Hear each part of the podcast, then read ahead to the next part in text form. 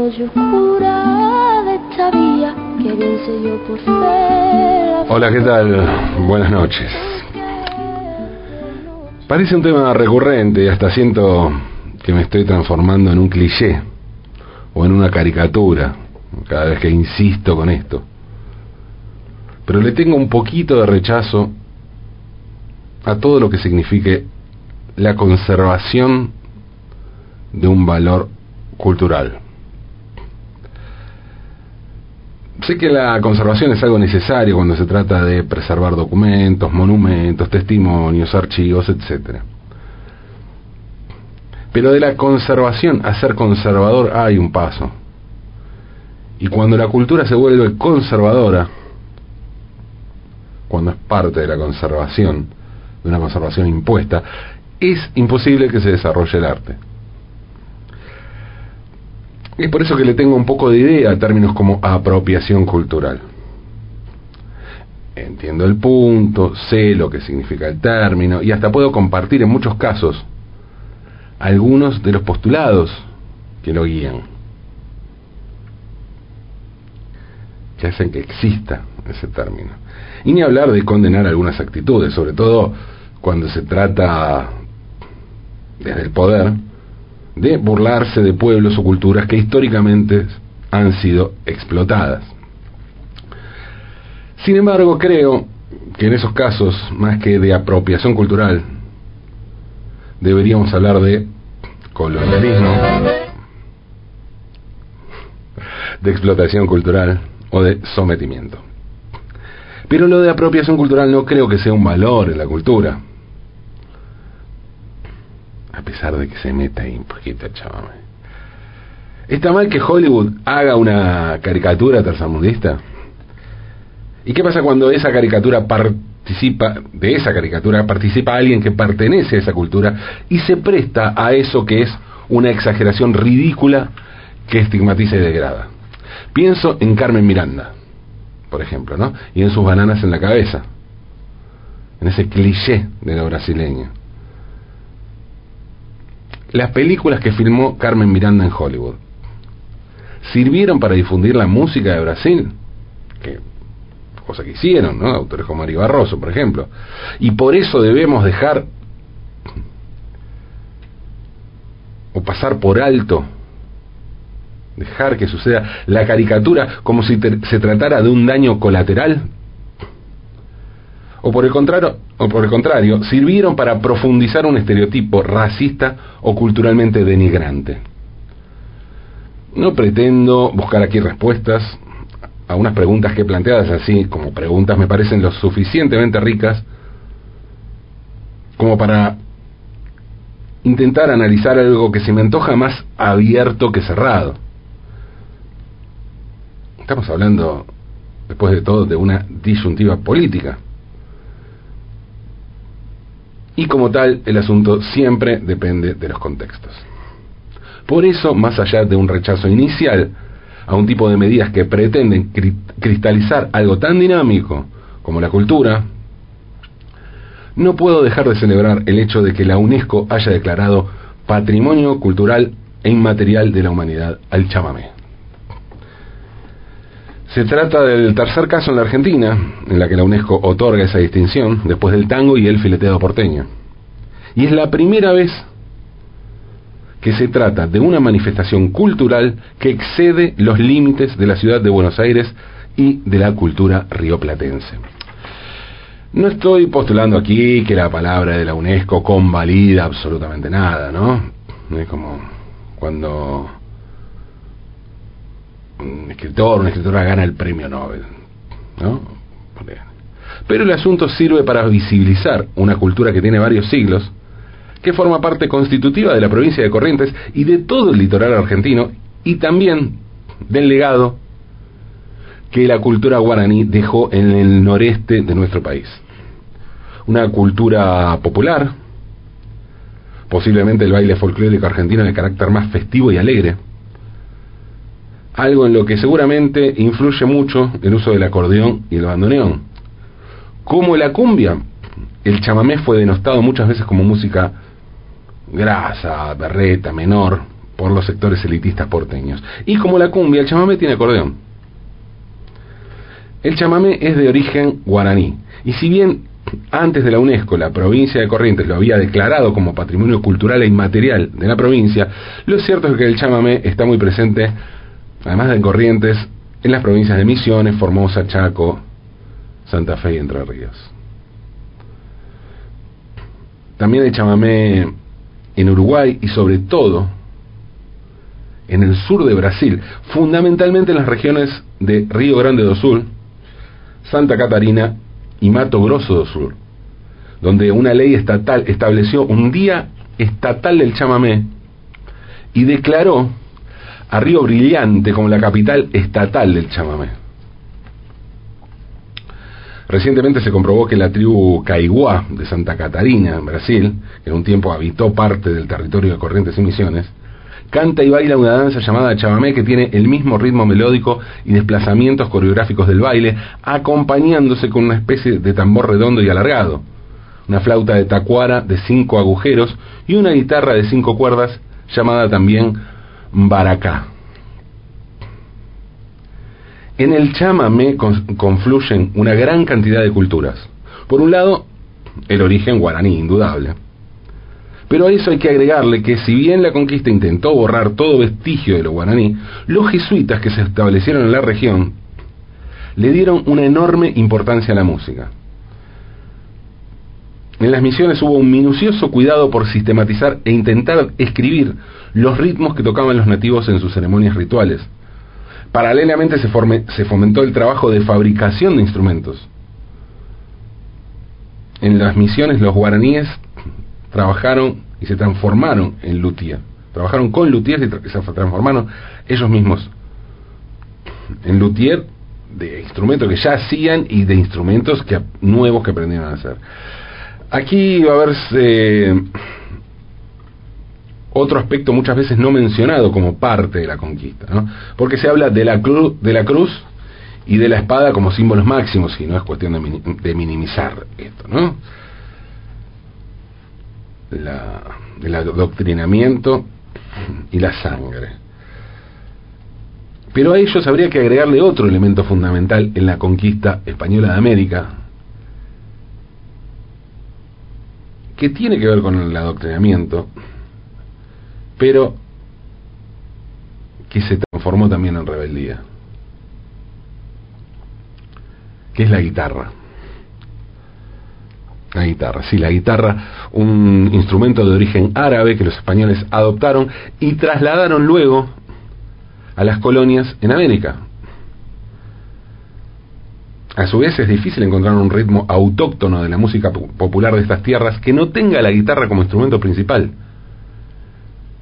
La guitarra es además un elemento ideal para la transmisión oral de las canciones, por su carácter portátil, por su practicidad y por la posibilidad de tocar y cantar al mismo tiempo. Obviamente pronto la guitarra se iba a sumar como elemento evangelizador a esa música que derivaría en el chamamé. Obviamente también se van a perder muchos instrumentos locales de los pueblos que habitaban esta tierra antes de la colonización. Obviamente, por último, el guaraní pronto se iba a abandonar por el castellano o en el Brasil el portugués, aunque no tanto, ¿eh? Iba a quedar la impronta guaraní también allí. Y obviamente sí, se trató de una colonización brutal, pero dentro de la injusticia y del sometimiento que esto implica, la música jugó un papel muy importante y los jesuitas respetaron bastante esa lógica. Una lógica que implicaba también entender los momentos de esparcimiento que tenían esos pueblos a través de esas canciones. La importancia de la música no solo fue esencial para los guaraníes, también lo era para los africanos que llegaron como esclavos a la región, que aportaron también su música y que al igual que los guaraníes, los africanos tenían música y danza para distintos momentos, festivos, rituales, fúnebres, etc. Los jesuitas supieron leer esto e incentivaron la música como una forma de evitar también mayores conflictos. Podían encontrar allí una válvula de escape a momentos que se podían volver muy complicados. Además de la guitarra, los, jesuitas introdujeron otros ritmos y otras danzas cortesanas españolas que iban a ser parte, de lo que hoy conocemos como chamamé. La pavana, la gallarda o el canario fueron muy populares entre los siglos XVI y XVIII en las cortes europeas, y los jesuitas las introdujeron en estas tierras en su zona de influencia, que era la zona que tenía como epicentro Yapeyú, el lugar donde nació José de San Martín. Justamente en los talleres de Yapeyú se construía un instrumento musical que consistía en una especie de caja de madera con agujeros a la cual se le enviaba viento por un sistema de fuelle manual copiado eh, del fuelle pedal del órgano y similar al que se utilizaba en la fragua. Ese mismo instrumento perfeccionado sería el que patentó Damián de Viena en Alemania en 1829 con el nombre de acordeón. Hasta aquí todo bien con los ritmos, la música, los instrumentos, los orígenes, la danza, pero aunque hablamos de chamamé, nadie hasta ese momento lo llamaba con ese nombre, chamamé. A lo sumo se hablaba de polcas que se habían puesto de moda y se habían hecho unas versiones locales de ese ritmo surgido en el centro y este de Europa. En 1930, el director artístico, de la empresa discográfica RCA Víctor, Juan Carlos Casas, le sugirió al cantor paraguayo Samuel Aguayo la idea de bautizar a los estos aires musicales que ya tenían una impronta muy definida, los aires, estos ritmos musicales correntinos, ponerle una nueva denominación, algo que sirviera para que la gente lo identificara con un nombre. Casas quería quedar bien además con el público de Corrientes, la provincia donde más se vendían los discos de RCA Víctor. Por ese entonces le llegaban montones de cartas a la compañía, la discográfica, de correntinos que le pedían que grabe música correntina, que saque discos que difunda música correntina, discos que se escuchen en la radio. Em, Casas entonces fue ahí que contactó a Aguayo,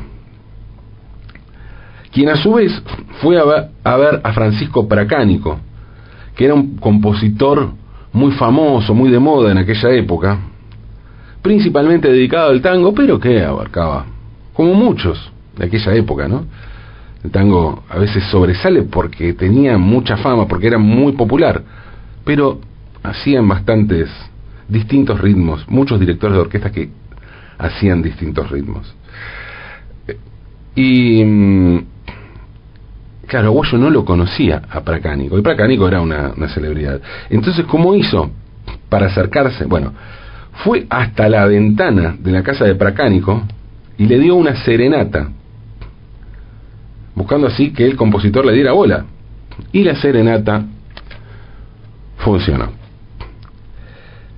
Pracánico lo atendió a Guayo, Aguayo le contó lo que quería. Pracánico se puso a componer el tema, compuso en el piano. Claro, pero la canción le hacía falta una letra para cantarla. Entonces, Pracánico llamó a su amigo Diego Novillo Quiroga, que era un folclorista muy importante, nieto de Facundo Quiroga, para que le pusiera letra.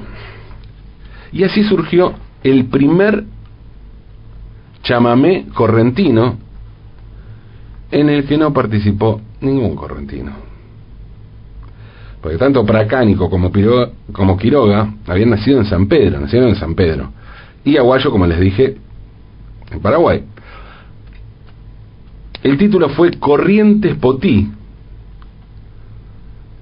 que guaraní significa la flor de Corrientes.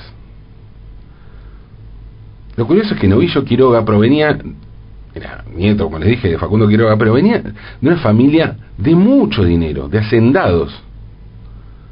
Y las pocas palabras en guaraní que se mencionan, se las enseñó su mucama paraguaya. Casi como un puma el asunto, ¿no?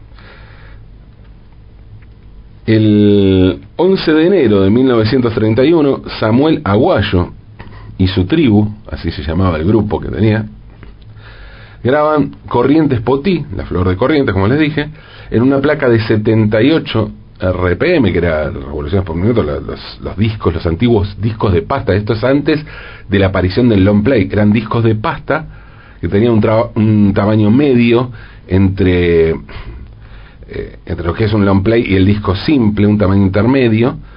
Y eran discos mucho más pesados, eh, que se escuchaban los fonógrafos, ¿no? Esos, esos tocadiscos que tienen una, una bocina grande. Eh, y que giraban a una velocidad a 78 eh, eh, revoluciones por minuto, el long play es a, 33 y los simples suelen girar a 45, bueno, esto era a 78, tenían un tema de cada lado. La placa, bueno, 78, como les dije, identificada con el número 60.625. Luego del título, como descripción del ritmo, porque siempre se ponía Corrientes Potí, la flor de Corrientes, y el, el, el el ritmo, como para que se supiera, para la gente que supiera si iba a bailar o algo, era costumbre poner el, el ritmo, ¿no? Y acá, al lado del título, la descripción del ritmo era chamamé correntino. Fue la primera vez que se puso la palabra chamamé para denominar un chamamé, justamente. Eh, chamamé correntino de acuerdo a la denominación creada por Aguayo y así surgió el término chamamé, cuya etimología y significado nunca pudieron precisarse. Hay montones de teorías, pero no hay nada cierto sobre qué significa exactamente el término chamamé. El tema este pronto sería grabado también por dos figuras fundamentales de la música porteña, como Dorita Davis y, e Ignacio Corsini. Y desde entonces Corrientes Potí se transformaría en un clásico que tuvo muchas versiones. Y en un clásico se convertiría también en el ritmo y la danza que hoy son declarados Patrimonio Cultural de la Humanidad por la UNESCO. Desde entonces el chamamé seguiría sumando figuras e influencias, con maestros enormes como Tránsito Cocomarola, figura mayor bandoneonista, cantante, director de orquesta y autor de más de 400 composiciones, entre otros el clásico Kilómetro 11, en Corrientes el Día del Chamamé se celebra el 19 de septiembre, que es el día en el que murió Tránsito Cocomarola en 1974 a los 56 años. O la cantante Ramona Galarza, otra gran figura que murió el 22 de septiembre pasado a los 80 años. Huizaco Abitbol, director de orquesta, bandoneonista y compositor de temas como La Calandria o Estampa Argentina, el caso de Isaac Abitbol es curiosa y habla también de otra influencia fuerte que iba a tener el chamamé. Isaco en realidad era Isaac Abitbol, nacido en Corrientes, pero de familia de judíos sefaradíes de Marruecos.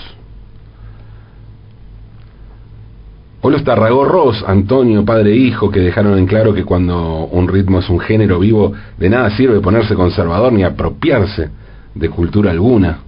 Pensar que en los 80, cuando Tarragó, hijo, grabó con Gieco, los chamameceros más conservadores le decían Tarragó Rock para denostarlo, ¿no?